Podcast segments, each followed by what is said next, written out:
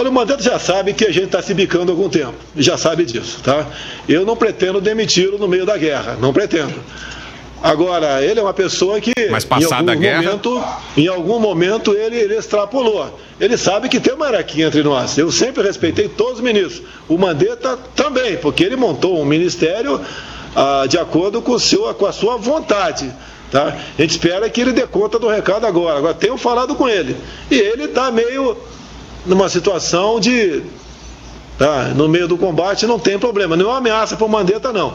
Se ele se sair bem, sem problema. Agora, ninguém, nenhum ministro meu é indemissível, nenhum, nenhum. Agora, o Mandetta quer fazer valer muito a vontade dele.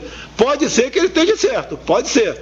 Mas está faltando um pouco mais de humildade para ele para conduzir o Brasil nessa, nesse momento difícil que nós encontramos e que precisamos dele para que a gente vença essa, essa batalha com o menor número de mortes possível. As declarações que você acabou de ouvir foram dadas pelo presidente Jair Bolsonaro na noite da última quinta-feira, 2 de abril, em entrevista à Rádio Jovem Pan. Em meio à pandemia provocada pelo novo coronavírus, o presidente deixou claro o desgaste entre ele e o ministro da Saúde, Luiz Henrique Mandetta. Eu sou o Diego Viana e esse é o recorte em temporada especial sobre o combate ao novo coronavírus no Brasil e aqui no Ceará.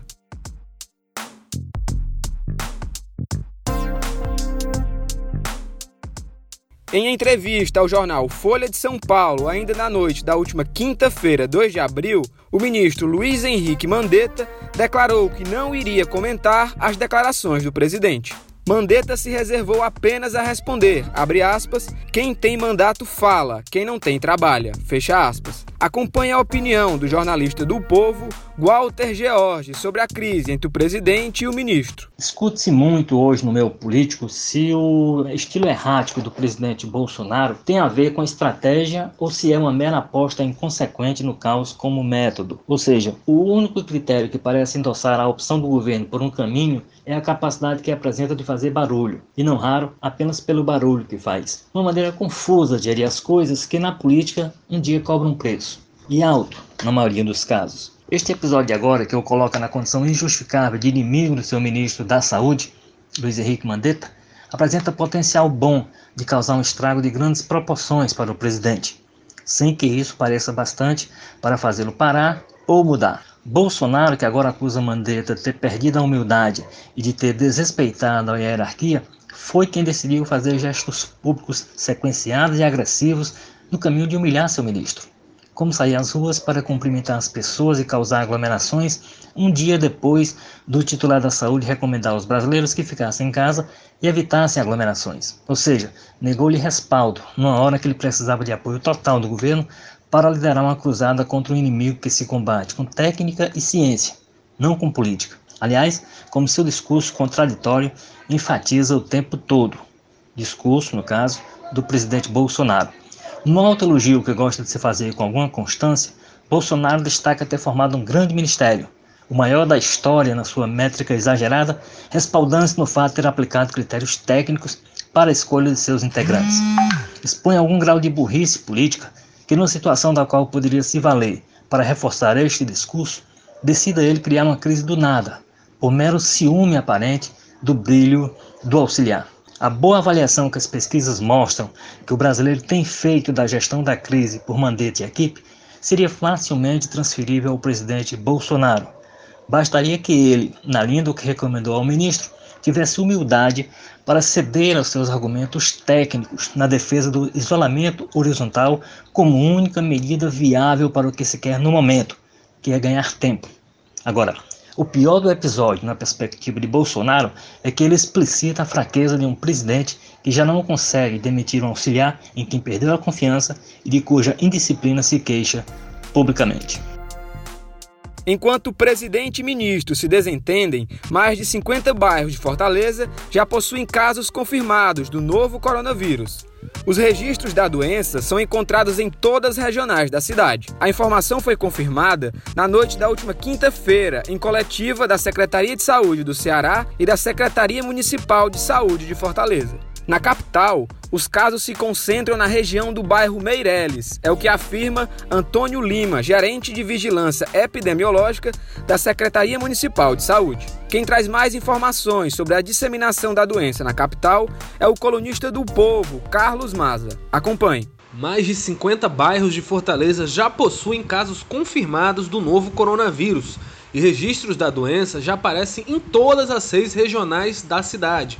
A informação foi confirmada em coletiva de imprensa coordenada pela Secretaria da Saúde do Ceará na noite dessa quinta-feira. Segundo Antônio Lima, que é gerente de vigilância epidemiológica da Secretaria Municipal da Saúde, a mancha de disseminação da doença ainda se concentra por aqui, sobretudo em bairros nobres de Fortaleza, como Meirelles, Aldeota e o Cocó Segundo o secretário, isso reflete como a epidemia começou por aqui com casos importados, com pessoas que chegaram de São Paulo ou de outros países, principalmente da Europa, ali entre a Itália e a Espanha. Apesar desse início concentrado na hora nobre, digamos assim, casos já são encontrados em todas as regionais de Fortaleza, do Vila Velha Lagoa Redonda, do Siqueira à Praia do Futuro, quase todos os bairros já têm casos, diagnósticos confirmados da doença. Já quanto aos óbitos registrados pelo novo coronavírus em Fortaleza, Cocó, Meireles e Fátima são os bairros com maior número de casos, com duas mortes cada. Outros 10 bairros de variadas regionais também já registraram óbitos pela doença. O secretário da Saúde do Ceará, Dr. Cabeto, diz que o mapa de disseminação é acompanhado em tempo real por técnicos do governo, o que tem auxiliado na tomada de decisões e até de preparações no sistema de saúde do estado para confrontar a pandemia. Até agora, o perfil das vítimas segue aquele que vem sendo observado no mundo todo, afetando de forma mais grave, sobretudo, os mais idosos.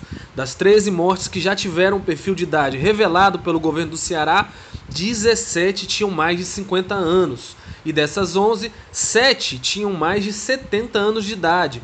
Lembrando que toda vida é importante, independente da faixa etária. Então é hora de proteger principalmente os mais velhos.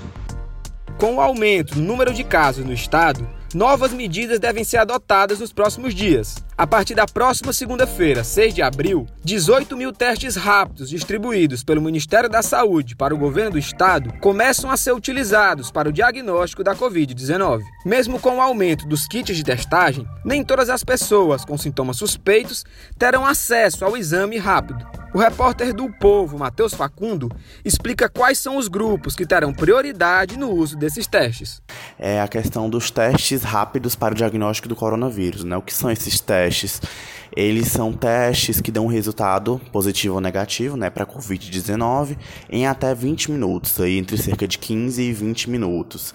Esses testes eles começaram a chegar aqui no Ceará essa semana, em uma primeira remessa aí vinda do governo federal por meio do Ministério da Saúde, né? Uma doação aí da empresa Vale para o Ministério da Saúde. Foram inclusive 500 mil, do... 500 mil testes rápidos, kits de teste rápido que chegaram aqui no Brasil, né? Nessa semana e cerca de 18 mil, aí pouco mais de 18 mil testes, né? 18.057 unidades desse teste vieram para o Ceará essa semana e já chegaram aqui e estão em processo, inclusive de homologação para começar a serem aplicados né? Inclusive, na próxima segunda-feira, como adiantou ontem o secretário da Saúde, é, Dr. Cabeto, secretário estadual aqui da Saúde do Ceará, e também o governador Camilo Santana, durante transmissão em suas redes sociais. Esses testes vão começar a ser usados. E ainda tem mais outros 350 mil testes que o próprio governo do estado do Ceará adquiriu, né? Esperando aí chegar em meados de abril. Mas agora uma questão que a gente tem que discutir é, para quem são esses testes, né? Uma coisa que está sendo muito pontuada, inclusive pelos gestores de saúde pública aqui no Ceará, esses testes eles não são para, para a população geral, eles não são para todos os tipos de casos suspeitos de Covid-19. Eles são testes que eles devem ser feitos prioritariamente com profissionais de saúde, sua maioria médicos e enfermeiros, né, principalmente, que são essas pessoas que estão aí na linha de frente, né, que tem possibilidade maior de é, ser contaminados, né, de ter tido contato com pacientes contaminados, durante aí é, atendimentos, né? E essas pessoas, essa, essa, classe, né? Esse grupo, né? Deve ser, deve ser o alvo, né? É o alvo prioritário, juntamente com profissionais de segurança pública, guardas civis, policiais, bombeiros. Esses grupos, essas pessoas também estão incluídas no grupo. E outro grupo também muito importante frisar isso que está incluído é o grupo de pessoas que estão com sintomas graves aí, que estão indicando Covid-19 e por mais de sete dias, né? E precisam receber logo aí o resultado. Esse resultado que sai em 20 minutos, como a gente já discutiu. No Ceará, já são mais de 20 mortes contabilizadas com diagnóstico de Covid-19. Os momentos de despedida contam partes da história de enfrentamento ao coronavírus. Nesta linha de frente estão profissionais que, mesmo lidando com a morte cotidianamente, foram surpreendidos. A repórter do Povo, Marcela Tosi, esteve em três cemitérios de Fortaleza e da região metropolitana para ouvir personagens dessa história e observar o seu dia a dia. Acompanhe o relato dela. Estive em três cemitérios de Fortaleza e região metropolitana o São João Batista, o Parque da Paz e o Jardim Metropolitano, para ouvir personagens dessas histórias e observar seu dia a dia. Atualmente, devido a uma decisão do Tribunal de Justiça daqui do estado, o TJCE, o ritual do enterro está mudando. As vítimas confirmadas ou suspeitas de coronavírus não podem ser veladas e devem ser enterradas durante o dia. Assim que o corpo é liberado, o carro da funerária deixa o caixão já próximo do jazigo, é realizada uma cerimônia breve de alguns minutos e já acontece o enterro. Isto vem sendo aplicado em todos os cemitérios. Ah, as mortes por causas que não são coronavírus também estão tendo uma despedida diferente. Agora, os velórios só podem durar até uma hora e ter no máximo 10 pessoas por vez no salão ou capela tudo para evitar risco de dispersão e infecção do coronavírus. Mas não é só isso que mudou. Todos os funcionários utilizam proteção individual. No caso dos coveiros, além das máscaras, eles têm de usar luvas e aventais. E tudo é incinerado logo após o sepultamento. Alguns locais não deram nem férias em março e tampouco pretendem nos próximos meses. Outros estão reforçando as equipes apesar de as pessoas estarem evitando trabalhar em cemitérios, segundo me contou a gerente de um deles. E também estão pensando em soluções, como ampliar o número de jazigos e tentar difundir a escolha por cremar seus entes queridos. Infelizmente, as perspectivas que nós temos são de aumento das mortes, né, dos óbitos por coronavírus nos próximos meses. A gente ainda aguarda um aumento, né? O pico está previsto para acontecer agora entre abril e maio. Então, todas essas medidas têm sido pensadas também pelos cemitérios, todas as pessoas envolvidas, é, de gerentes a coveiros, todas as pessoas estão comovidas pela situação. O clima é de uma dificuldade mesmo de trabalhar, de lidar, né? A morte não é um assunto fácil para gente e é corriqueiro para essas pessoas, mas nessa situação de pandemia tem sido mais complicado e a gente sente no ambiente. É, e aí, uma última questão também que a gente pode perceber é as visitações. Todos os cemitérios nos quais eu fui é, relataram que o fluxo de visitantes diminuiu, né? mas as, ainda existem pessoas que desejam visitar os jazigos de entes queridos ou que querem sentem que precisam ir lá pagar uma taxa que tem que pagar mensalmente e todos os cemitérios têm sido é, bastante enfáticos.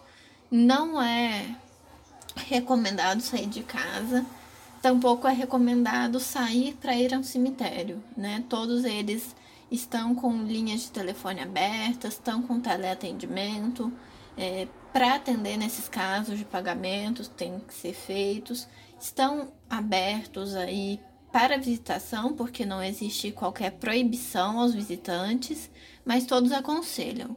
É melhor ficar em casa, é melhor aí fazer suas preces, lembrar de quem a gente gosta mais que já partiu, de outras formas, sem por enquanto ir aos cemitérios, né?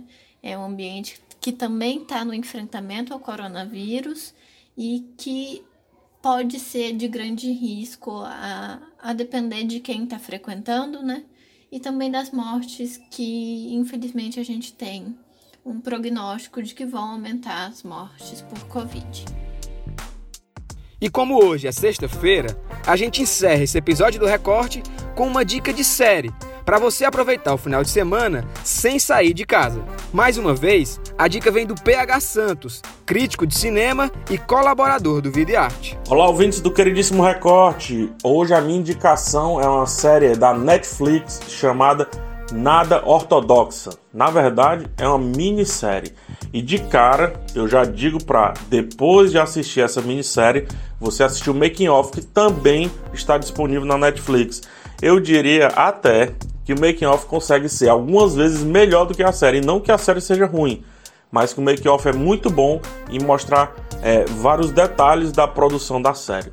A série acompanha é, os judeus, judeus que vivem em Nova York, que vivem em meio a uma sociedade hiper cosmopolita, como é a nova iorquina, e também como é a sociedade ali da vizinhança do Brooklyn, porque os judeus, eles no Brooklyn, eles se firmaram em Williamsburg, que é quase como uma cidade dentro de uma do Brooklyn, que é quase como uma cidade dentro de uma grande cidade, no caso Nova York. E aí mostra todos os detalhes desses judeus, mostra muito as tradições. E isso é muito legal porque existem né, os judeus novos, digamos assim, eles são muito colocados como é, que não seguem perfeitamente as tradições de antigamente, etc. Porém, essa série mostra por que, como eles são muito, muito, muito ortodoxos, né?